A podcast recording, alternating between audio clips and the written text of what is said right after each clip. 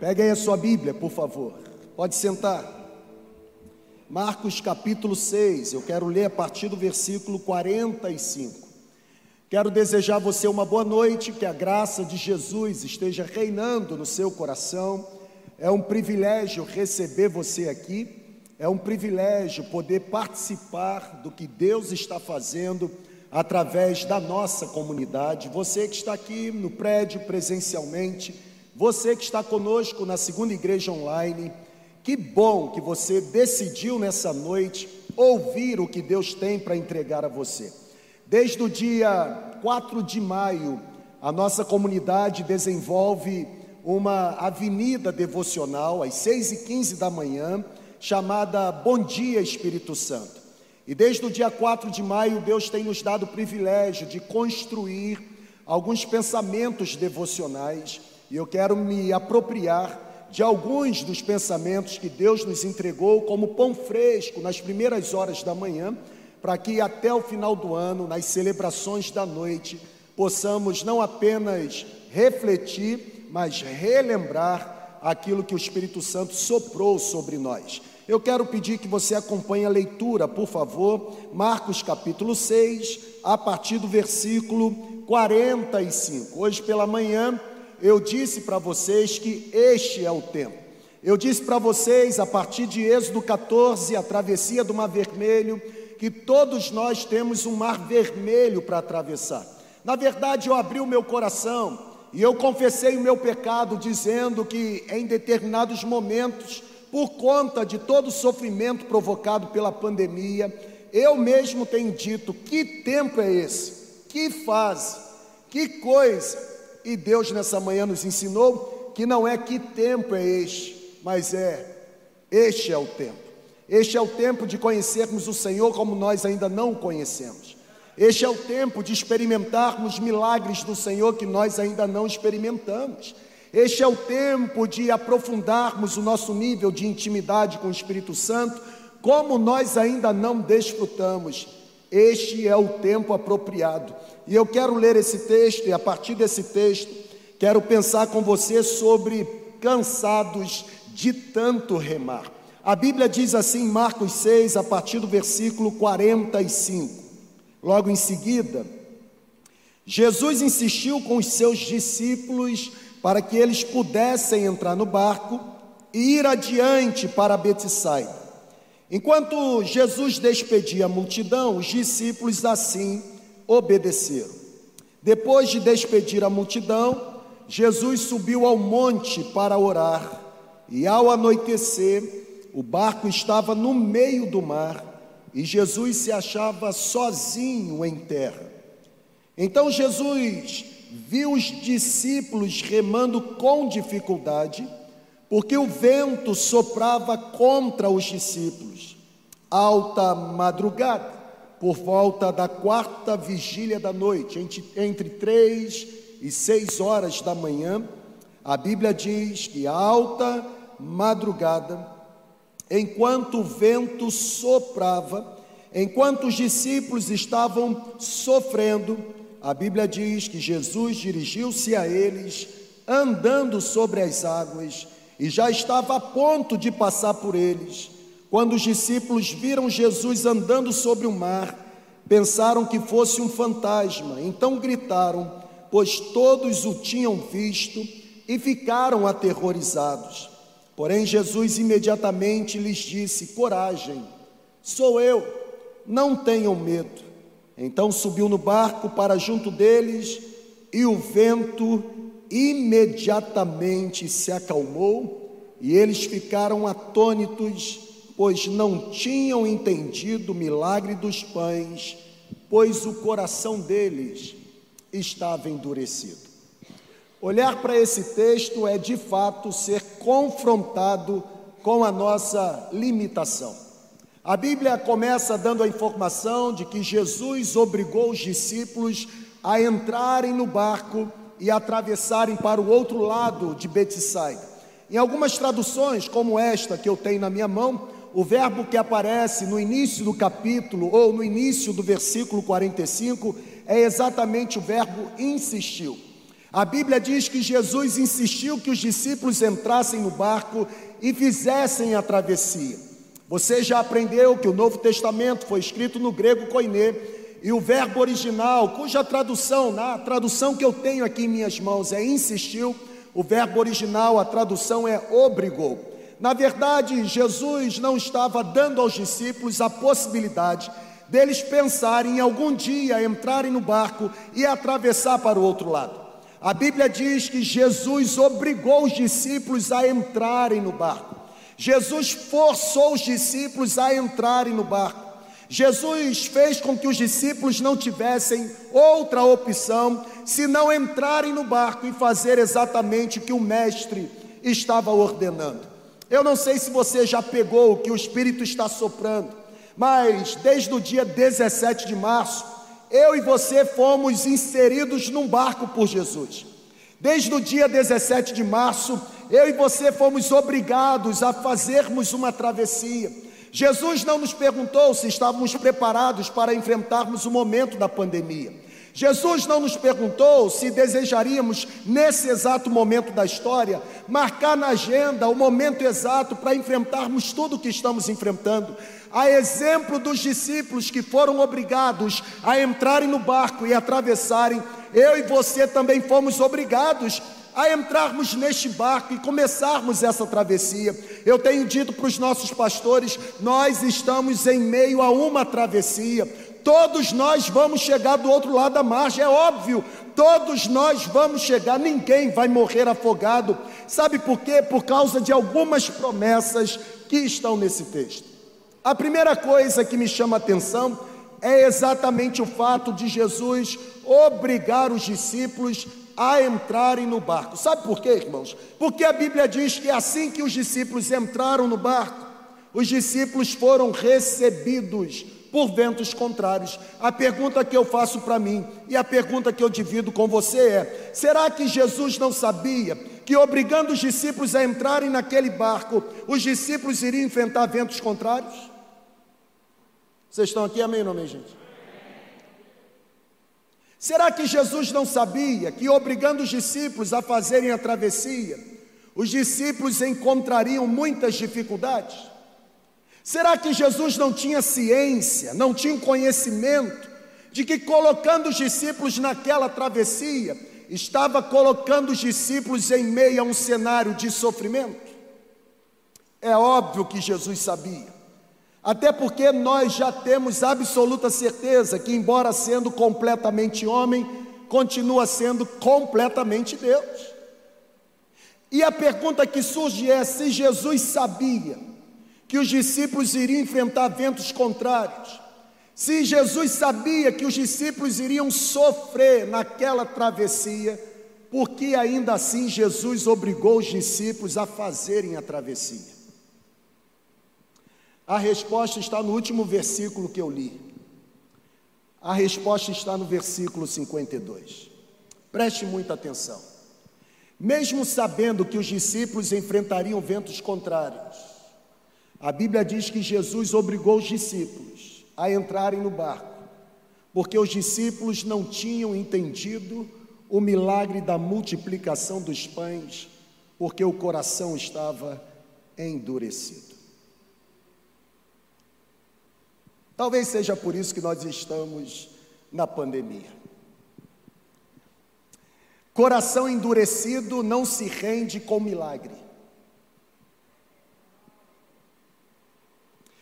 Estes discípulos que estão sofrendo por causa do vento contrário, numa travessia que foram obrigados por Jesus, são os mesmos discípulos que perceberam ou que presenciaram um garoto com cinco torradas e duas sardinhas servindo uma multidão, e essa multidão não apenas sendo alimentada, mas se sentindo farta, ao ponto de comerem tanto quanto desejavam, e no final os próprios discípulos recolheram doze cestos com pedaços que sobraram.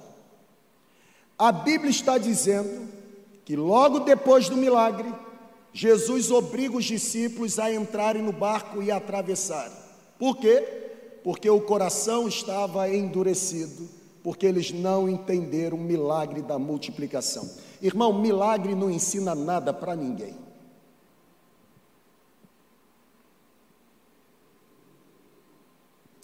Milagre deixa a gente perplexo, assustado. Mas na mesma velocidade que a gente fica perplexo e assustado com o milagre, na mesma velocidade a gente se esquece daquele que operou o milagre. Não existe nada mais instrutivo, pedagógico e didático capaz de nos ensinar a grande lição da vida senão o sofrimento. Estão entendendo? Amém ou não amém? Significa dizer que mais do que receber milagre, é o sofrimento que nos coloca na posição de onde nós nunca deveríamos ter saído. Porque é o sofrimento que faz a gente dobrar o joelho. É o sofrimento que quebra o nosso nariz empinado. É o sofrimento que destrói a nossa altivez. É o sofrimento que acaba com qualquer resquício de prepotência ou arrogância. É no sofrimento que a nossa verdadeira identidade é revelada. É no sofrimento que a gente é confrontado com quem a gente realmente é. Milagre não. Milagre a gente testemunha. Milagre a gente compartilha o que Deus fez, mas milagre não ensina muita coisa. Nós esquecemos muito rápido do milagre que nós, que nós recebemos. Os discípulos estavam sofrendo, não porque faltou milagre. Os discípulos estavam sofrendo porque o coração endurecido não dava a eles capacidade de entender a razão pelo qual o milagre aconteceu. Nós estamos sofrendo ainda com a pandemia. Talvez esse processo de isolamento, talvez esse terror que a mídia coloca e alguns desesperados acentuam, talvez esse desespero não seja outra coisa senão um coração endurecido, incapaz de se render à certeza de que o controle continua nas mãos do Senhor. O sofrimento ensina para a gente. É no sofrimento que a gente ora com mais intensidade, não é verdade? É no sofrimento que a gente se doa mais. É no sofrimento que a gente para para ouvir o que Deus está falando. Eu digo sempre as cinco características apresentadas por John Piper. John Piper foi considerado durante muito tempo como teólogo da alegria. E ele, em um dos seus livros, ele, ele diz que todo sofrimento possui pelo menos cinco características. E são elas: todo sofrimento é inevitável, não tem como você evitar. Não tem como você dizer, eu não vou sofrer, você não tem controle. Você está sentado aqui nesse auditório ou você está participando da igreja online agora. Pode ser que a sua paz momentânea seja interrompida por um telefonema por uma carta que chega, por um vizinho que chama, comunicando a você que algo muito ruim aconteceu com alguém que você ama. E abruptamente esse momento de calmaria e de paz se transforma num momento de perturbação e de caos. Por quê? Porque o sofrimento é inevitável, como o sofrimento também é imprevisível. Eu gostaria tanto de ter o poder de colocar na minha agenda o melhor momento para eu sofrer. Se eu tivesse essa capacidade, eu diria: eu vou sofrer quando as minhas filhas já estiverem casadas e muito bem casadas, os meus netos muito bem criados e eu estiver pronto para morrer. Nesse momento eu vou decidir sofrer. É assim que acontece? É óbvio que não. O sofrimento, além de inevitável, ele é imprevisível, mas o sofrimento, além de inevitável e imprevisível, ele também é imparcial, porque ele não escolhe raça, sexo, cor, idade. Tem criança sofrendo, tem adolescente sofrendo, tem jovens sofrendo, tem adultos sofrendo, tem velhos sofrendo. Por quê? Porque o sofrimento é imparcial. Tem crente sofrendo, tem não crente sofrendo. Tem ímpio sofrendo, tem justo sofrendo. É imparcial. O sol nasce sobre a cabeça do justo e do injusto. Mas o sofrimento, além de ser imprevisível, inevitável, imparcial, John Piper diz que o sofrimento ele não é acidental. Ou seja, o sofrimento ele não acontece por acaso. Os discípulos estão sofrendo não por acaso, mas porque o coração estava endurecido. Todo sofrimento traz consigo uma grande lição. A pergunta que a gente tem que responder é: aprendemos ou teremos que passar tudo novamente para aprendermos? Irmãos, se a igreja não aprendeu a orar da forma como deve orar nesse processo de pandemia, não aprende nunca mais. Se a igreja não aprendeu a confiar em Deus nesse processo de pandemia, não vai aprender mais. Porque nunca existiu um cenário tão apropriado para que nós fôssemos confrontados com a nossa limitação, com a nossa impotência e nos tornássemos tão reféns da misericórdia, bondade e manifestação do poder de Deus. O sofrimento ele não é acidental. O último capítulo do livro do John Piper, sobre o sofrimento, ele diz que além de inevitável, imprevisível, imparcial e não acidental, aí nessa hora eu vibro. Ele diz que o sofrimento ele é temporário. Reage aí, irmão. Ele é temporário. Na verdade, John Piper diz que se você está matriculado na escola de Deus, você precisa aprender ao fazer a matrícula que algumas disciplinas são optativas e outras são obrigatórias. E entre as disciplinas obrigatórias está uma chamada sofrimento. Se você está na escola de Deus, é inevitável não cursar a matéria sobre sofrimento. Ah, mas eu ainda não estudei essa matéria. Amanhã pela manhã, passa na papelaria, compra uma caneta e um caderno, porque quando você menos esperar, você se verá sentado na cadeira e na sala de aula sobre o sofrimento. Agora, qual a nossa esperança? A esperança é que o sofrimento ele é temporário ele não dura para sempre. Irmão, todo dia ruim chega, mas também todo dia mal passa. Não dura para sempre.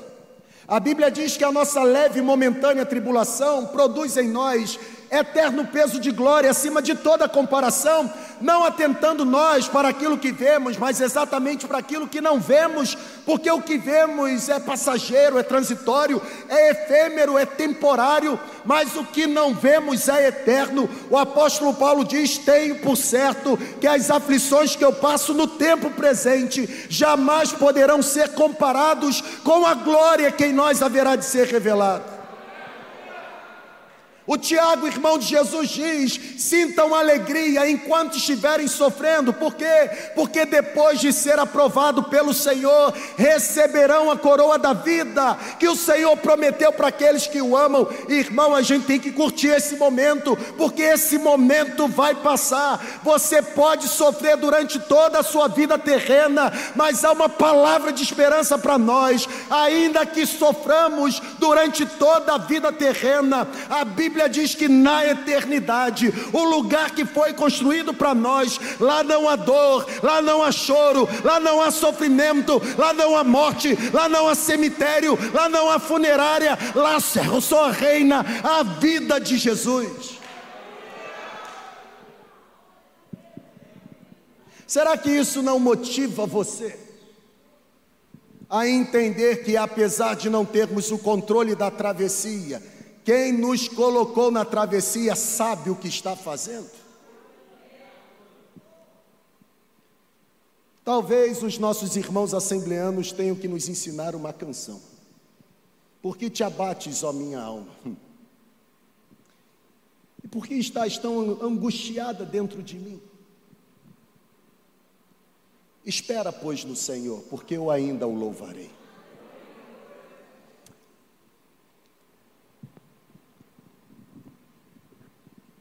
É um desafio falar sem um esboço, né? Ainda mais para mim que sou limitado. Mas quando eu olho para esse texto, eu percebo que mais difícil de entender o porquê Jesus obrigou os discípulos a entrarem no barco, mesmo sabendo que eles iriam sofrer, é ler no versículo seguinte que não apenas os obrigou, mas os deixou sozinho no barco e foi para o monte orar. Eu confesso que quando eu li esse texto eu fiquei em crise, irmão. Porque os discípulos não pediram para sofrer, Jesus os obrigou. E mais do que os obrigar, Jesus agora deixa os discípulos sozinhos no barco e vai para o monte orar. A pergunta que eu faço para você é: quais palavras Jesus estava proferindo nessa oração que ele estava fazendo no monte?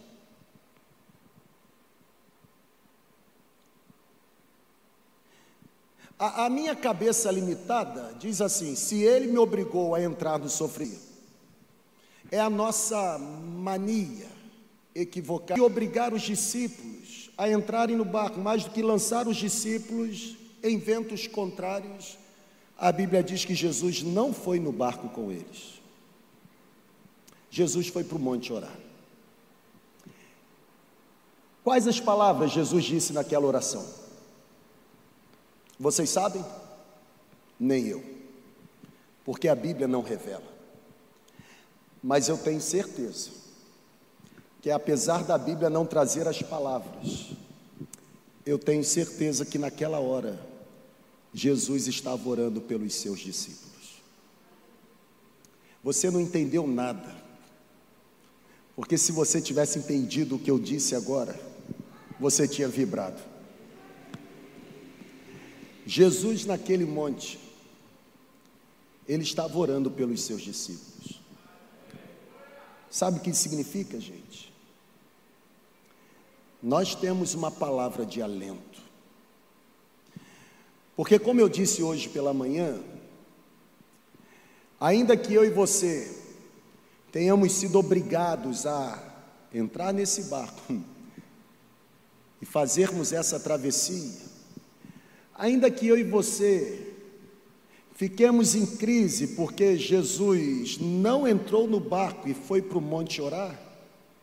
Está na hora do nosso coração se alinhar e aquecer, porque Ele não está assistindo, Ele está intercedendo por nós.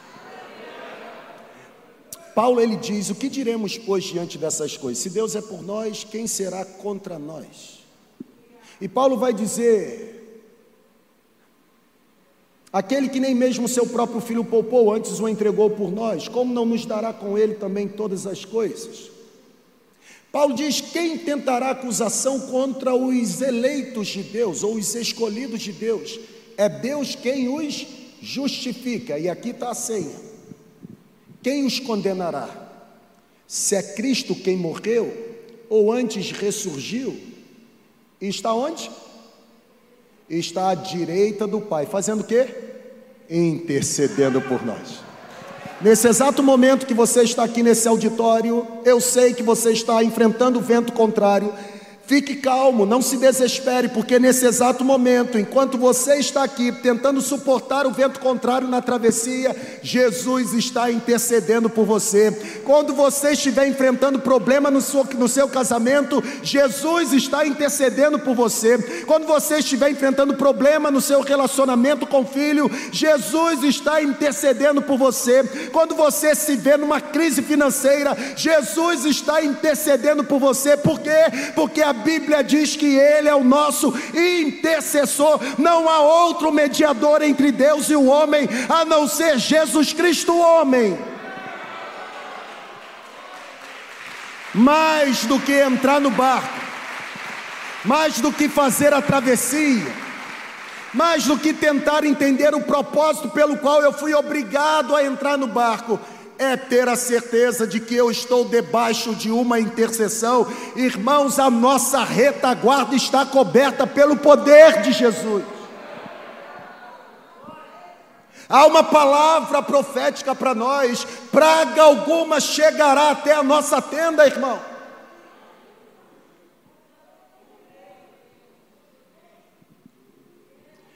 Jesus obrigou, porque o sofrimento ensina. Talvez nessa noite você esteja entendendo o motivo pelo qual estamos sofrendo, porque o sofrimento ensina mais do que o milagre. Milagre a gente só desfruta, mas não entende nada. Sofrimento a gente se quebra. Sofrimento a gente segue a orientação do profeta Chorão. o Jeremias: põe a cara no chão, porque talvez haja esperança para você. Mesmo que ele não esteja no barco, tranquilo. O fato dele não estar no barco não significa que ele esteja ausente. Nós estamos cobertos por uma intercessão. Eu vou repetir, seu crente frio. Nós estamos cobertos por uma intercessão.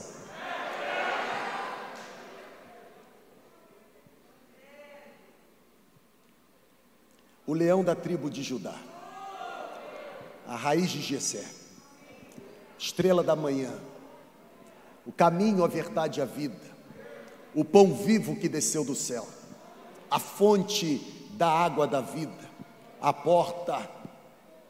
Nós estamos cobertos. Vamos terminar. Olhar para esse texto é perceber que nessa travessia, muito mais do que ficar impressionado com a obrigação de entrar no barco, muito mais do que ficar intrigado pelo fato de Jesus ter ido para o monte. Olha para cá, irmão. Se você não entendeu nada até agora, por favor, pega a visão agora. Versículo 48 diz que quando os discípulos, preste atenção, quando os discípulos estavam cansados de tanto remar, é o que aparece no texto. Versículo 48, vendo Jesus, que os discípulos, está lá, ele viu os discípulos remando com dificuldade, porque o vento soprava contra eles. Jesus viu os discípulos remando. Esse verbo ver no original é o tal do verbo oral, não é o blepo, nem o anablepo, nem o epiblepo. Não é olhar no sentido de contemplar a face de alguém, como eu estou contemplando a face do segundo pastor mais bonito, que é o pastor Pablo. Não é olhar no sentido de voltar a minha face em direção de algo, não. Não é o olhar de Lucas, do último domingo que eu ministrei, Lucas 22, 61, quando Jesus viu Pedro e Pedro chorou amargamente, ou seja, aquele olhar investigativo, dizendo para Pedro: Pedro, você não é quem você pensa que é, não. Esse verbo do versículo 48, quando a Bíblia diz, ele viu os discípulos remando com dificuldade, esse verbo significa ver no sentido de se compadecer ao ponto de assumir o sofrimento do outro. Isso significa dizer que, embora Jesus estivesse lá no monte, orando, e os discípulos lá no, na travessia, remando com dificuldade, no momento que ele percebeu que as forças estavam se esvanecendo, ele viu, se compadeceu, assumiu o lugar dele e foi ao encontro do necessitado.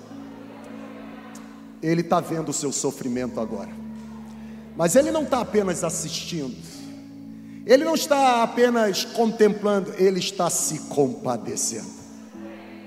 É como diz a canção, ele diz para você: não tenha qualquer tipo de cuidado sobre você, você não será capaz de resolver os próprios problemas. Ele sabe o momento exato, irmão, de descer do monte da intercessão e entrar no nosso barco. A gente acha que está fora do controle. A gente acha que está um caos. A gente acha que não há possibilidade das coisas melhorarem. Óbvio que a gente acha. Mas a gente precisa ter certeza que na hora exata ele vai descer do monte da intercessão. Ele vai entrar no nosso barco. Ele vai fazer cessar o vento contrário.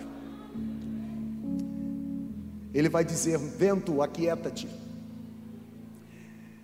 Pandemia, cessa agora. Espírito de morte, pare agora. Ele tem um momento exato de arrancar a gente do cenário de vento contrário e firmar os pés da gente em terra firme. Ele não perde o controle. Não perde. Porque não há possibilidade dele perder o controle. Porque a Bíblia diz que ele é soberano, e se ele é soberano, ele está assentado num trono onde ninguém mais pode se assentar. E se ele está assentado no trono onde ninguém mais pode se assentar, o governo da história continua nas mãos dele. Não existe nada antes dele, não existirá nada após ele. E se não existe nada antes nunca existirá algo após, significa que ele não sofre sucessão de tempo ou momento e se ele não sofre sucessão de tempo e momento, significa que ele não pode ser surpreendido pelos eventos da vida. Nós jamais iríamos esperar que 2020 estava reservado por tanto sofrimento, mas Deus já sabia o que iria acontecer antes mesmo da história ser criada, porque apesar dele agir no tempo, ele não está aprisionado pelo tempo, ele é atemporal, ele é um ser necessário, ele é um ser autocausal. As coisas podem sair do nosso controle, mas nunca sairá do controle do Senhor. A pergunta é: por que o desespero na travessia?